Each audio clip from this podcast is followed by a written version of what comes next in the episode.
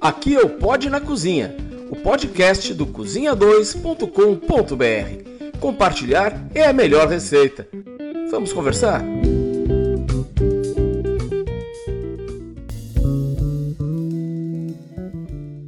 Hoje o nosso podcast é autocentrado, ou seria blog centrado. É que a gente vai falar da gente mesmo, não do nosso umbigo, mas do umbigo do blog, por assim dizer. Na verdade, esse deveria ser o primeiro da série de podcasts, né? Mas enfim, agora eu e a Soninha vamos falar de como a gente faz o blog. E isso significa falar de como a gente come, de como a gente cozinha, como a gente escreve, como a gente fotografa. Eu sou o Gastão Cássio. E eu sou a Soninha Vil. Somos editores do cozinha2.com.br. Enfim, vamos conversar?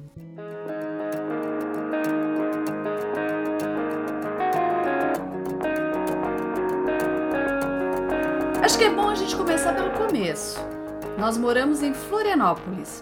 O Gastão é jornalista, tem a agência Corum Comunicação e eu sou fotógrafa autônoma há 10 anos. No dia 20 de setembro de 2010, a gente colocou o Cozinha 2 no ar. Publicamos numa plataforma gratuita. Fizemos uns três posts de teste sem publicar e quando a gente tornou público o blog, foi com um editorial meio manifesto com o título Compartilhar é a melhor receita. Essa frase a gente recupera agora como slogan principal lá no cabeçalho do site. Ou seja, a nossa motivação principal continua a mesma depois de nove anos. Os amigos sabiam que a gente curte cozinhar. Ficavam pedindo receitas e até se convidando para vir comer com a gente. O blog foi um jeito de atender a demanda, pelo menos quanto às receitas. É, mas não dá para esquecer a turma da Corum, né? A turma da Quorum Comunicação botou muita pilha no projeto mesmo. O chargista e ilustrador Frank Maia fez mil sugestões de nome para o blog. Havia o tempo todo uma conversa informal na agência sobre como é que ia ser o blog. Um dia eu falei que a gente tinha resolvido que ia ser Cozinha 2. Aí eu saí para atender um cliente e na volta a nossa diretora de arte, a grande designer Audrey Schmitz, já estava com a identidade visual prontinha. Aí entrou em campo o Galeno Lima, que junto com o Cláudio Lúcio Augusto deu suporte para tecnologia, para a gente montar o blog em si.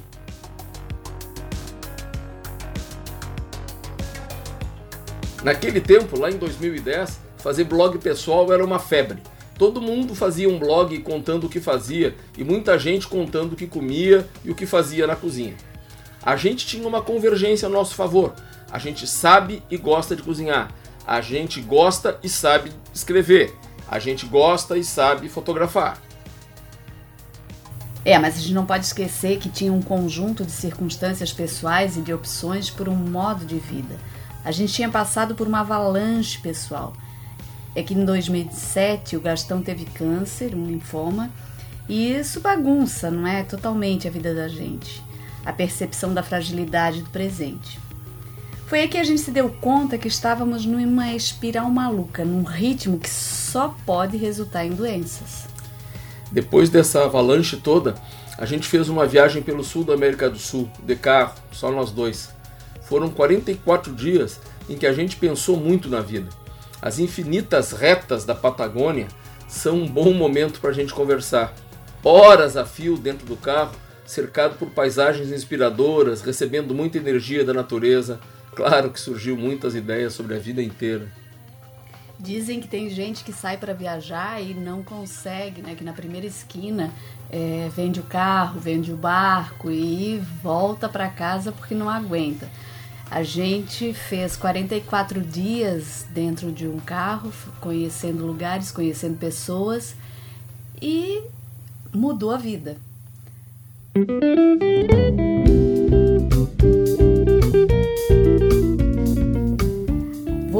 Da viagem com a certeza de que precisávamos mudar totalmente a vida, a rotina. Eu, por exemplo, mudei até de profissão.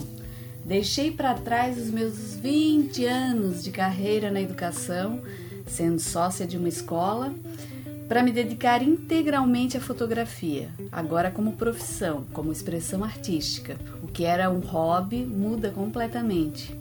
Um dos compromissos que assumimos era de que a gente faria pelo menos uma boa refeição em casa. Momento de parar, de celebrar, de conviver. É claro que a gente não ia pedir essa boa refeição por telefone, vai, né? Então a gente passou a conviver mais, inclusive na cozinha. O que o blog fez, na verdade, foi sistematizar a nossa produção culinária. Sempre dissemos e continuamos dizendo que a gente não cozinha para o blog, a gente cozinha para nós, para os nossos amigos. Publicar é uma consequência, então, absolutamente tudo que tem no cozinha, mais de 600 receitas hoje em dia, são coisas que a gente realmente fez, que comeu de verdade, não tem nada fake, é tudo verdade. O que aconteceu nesse período é que a gente acabou se aprimorando, buscando mais informação.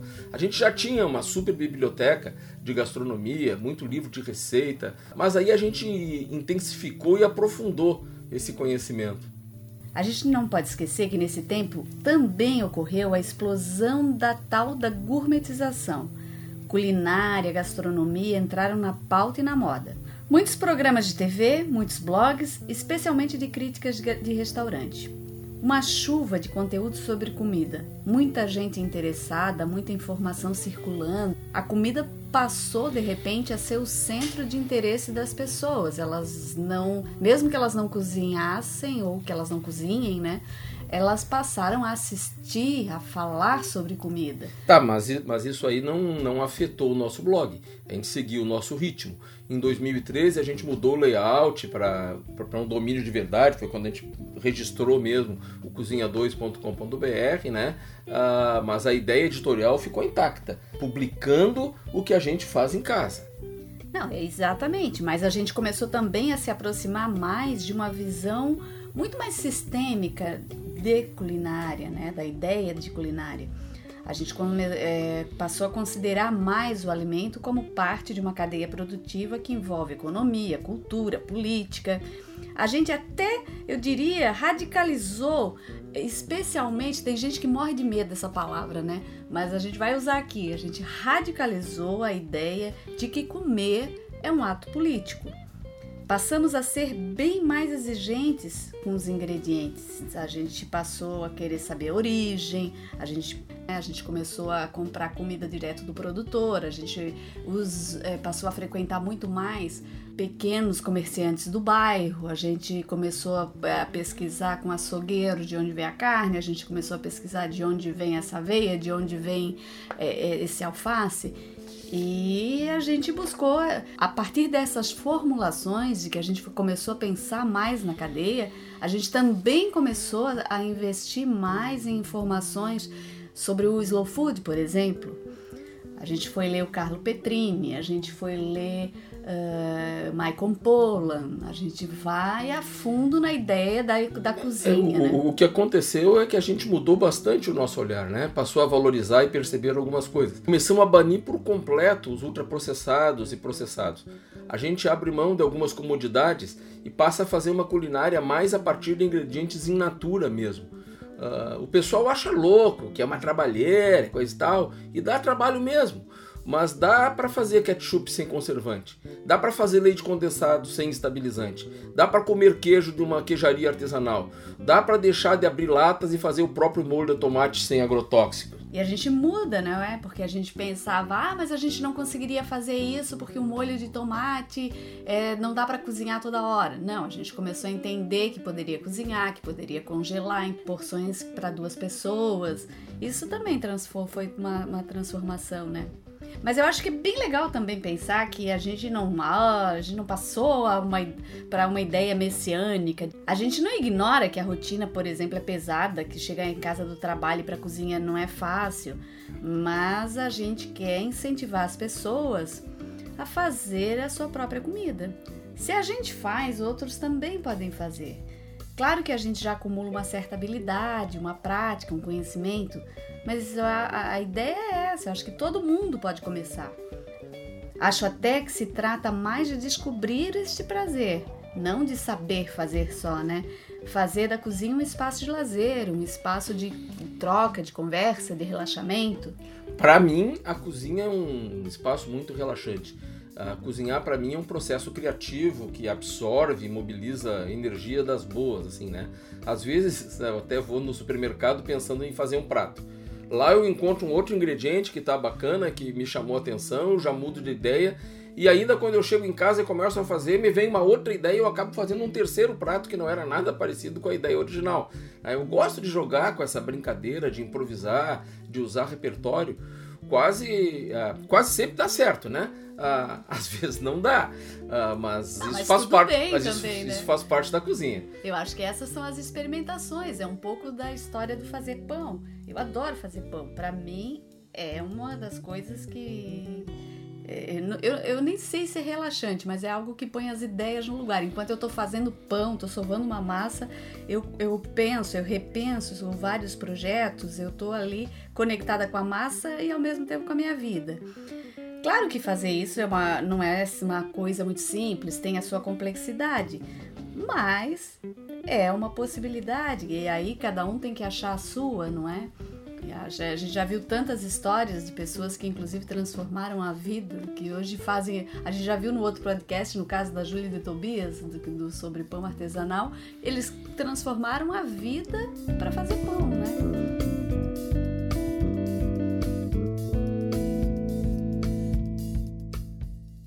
Esse podcast dá para dizer que ele faz parte de uma terceira fase do Cozinha 2, né? Agora esse ano, desde julho, a gente mudou a cara do blog, né, com o seu layout, incorporou outros tipos de informação além das receitas. A gente trouxe uh, para nossa pauta a discussão da cadeia produtiva da agricultura familiar, do desenvolvimento rural. E assumimos posição firme com conteúdos contra a disseminação de agrotóxicos que está acontecendo dramaticamente no Brasil, especialmente em 2019, e, e também estamos batendo contra a expansão dos transgênicos. O mais grave é que querem desobrigar as indústrias a informar o, no, no, rótulo a presença de geneticamente modificados, o que é uma, um, absurdo. um, absurdo. Não tem o que se dizer sobre isso, né? A gente já não tem condições de interferir na, na cadeia. cadeia. Imagina não ter direito acesso à informação. Mas se comer é uma atitude política, escrever também é. A gente é jornalista e fotógrafo e sabemos que informação de qualidade ajuda a fazer uma sociedade de qualidade. Queremos botar nossa gotinha no oceano da informação boa. Não dá para esquecer que a gente fala sobre comida num país que tem 56 milhões de pessoas abaixo da linha da pobreza. É um quarto da população sem acesso à comida. E os outros três quartos estão submetidos à dieta industrial dos ultraprocessados, dos agrotóxicos, dos transgênicos. Não dá para ignorar que estamos numa bolha. É, é fato. Essa é uma questão que a gente precisa falar. A gente toma, a gente precisa tomar posições. Isso pode espantar leitores? Sim. É uma pena, a gente não gostaria que fosse assim. O fato é que tomar posição é fundamental. E é isso que a gente está fazendo. Isso, isso, pode, isso pode espantar leitor. Isso pode espantar leitor, é fato, sim. Que pena. Que pena, exatamente. Mas nós não vamos abrir mão dessas convicções que são vinculadas à nossa proposta de vida de qualidade, que a gente quer que não seja só para gente, vida de qualidade para todos, né? Nosso site tem cerca de 40 mil acessos por mês. Não é nem de perto o suficiente para tornar ele um negócio, mas a gente não vai fazer qualquer coisa por audiência. Eu acho que isso é uma das coisas que, que balizam né, todas essas mudanças que a gente vem fazendo no site. É, a gente até tem uma rendinha de anúncios uh, que vem do Google que nem paga a hospedagem do site. Seria lindo se a gente tivesse dinheiro para ter equipe, produzir reportagem, cuidar da retaguarda de programação e essas coisas. Mas por que, que a gente continua? Porque sim. Porque a gente gosta de cozinhar, de contar, de comer e de compartilhar. E a gente preza por informação de qualidade. Eu acho que isso é uma coisa importante também de dizer que a gente, no projeto do Cozinha 2, na nossa busca por informação, a gente também viu a dificuldade de se informar, porque a gente eh, raramente vê nos blogs de cozinha a discussão sobre a comida. A gente vê muita discussão sobre a receita, que a gente gosta, que a gente faz também. Mas a gente não pode abrir mão de pensar a comida como um ato político. Agora você já conhece um pouquinho do umbigo do Cozinha 2. Se não conhece o site ainda, passa lá cozinha2.com.br. Sua audiência vai ser muito bem-vinda. Passa lá, deixa um comentário, nos acompanhe nas redes sociais, no Facebook, no Instagram. A gente está lá como Cozinha 2 Blog. Para quem gosta de Pinterest também, a gente também está nessa rede. O bom do Pinterest é que a gente pode criar as nossas pastas de receita, fazer, fazer nossas anotações.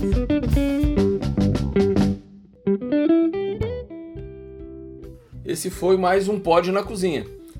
Vamos continuar com mais podcasts, com mais informação, porque para nós compartilhar é a melhor receita.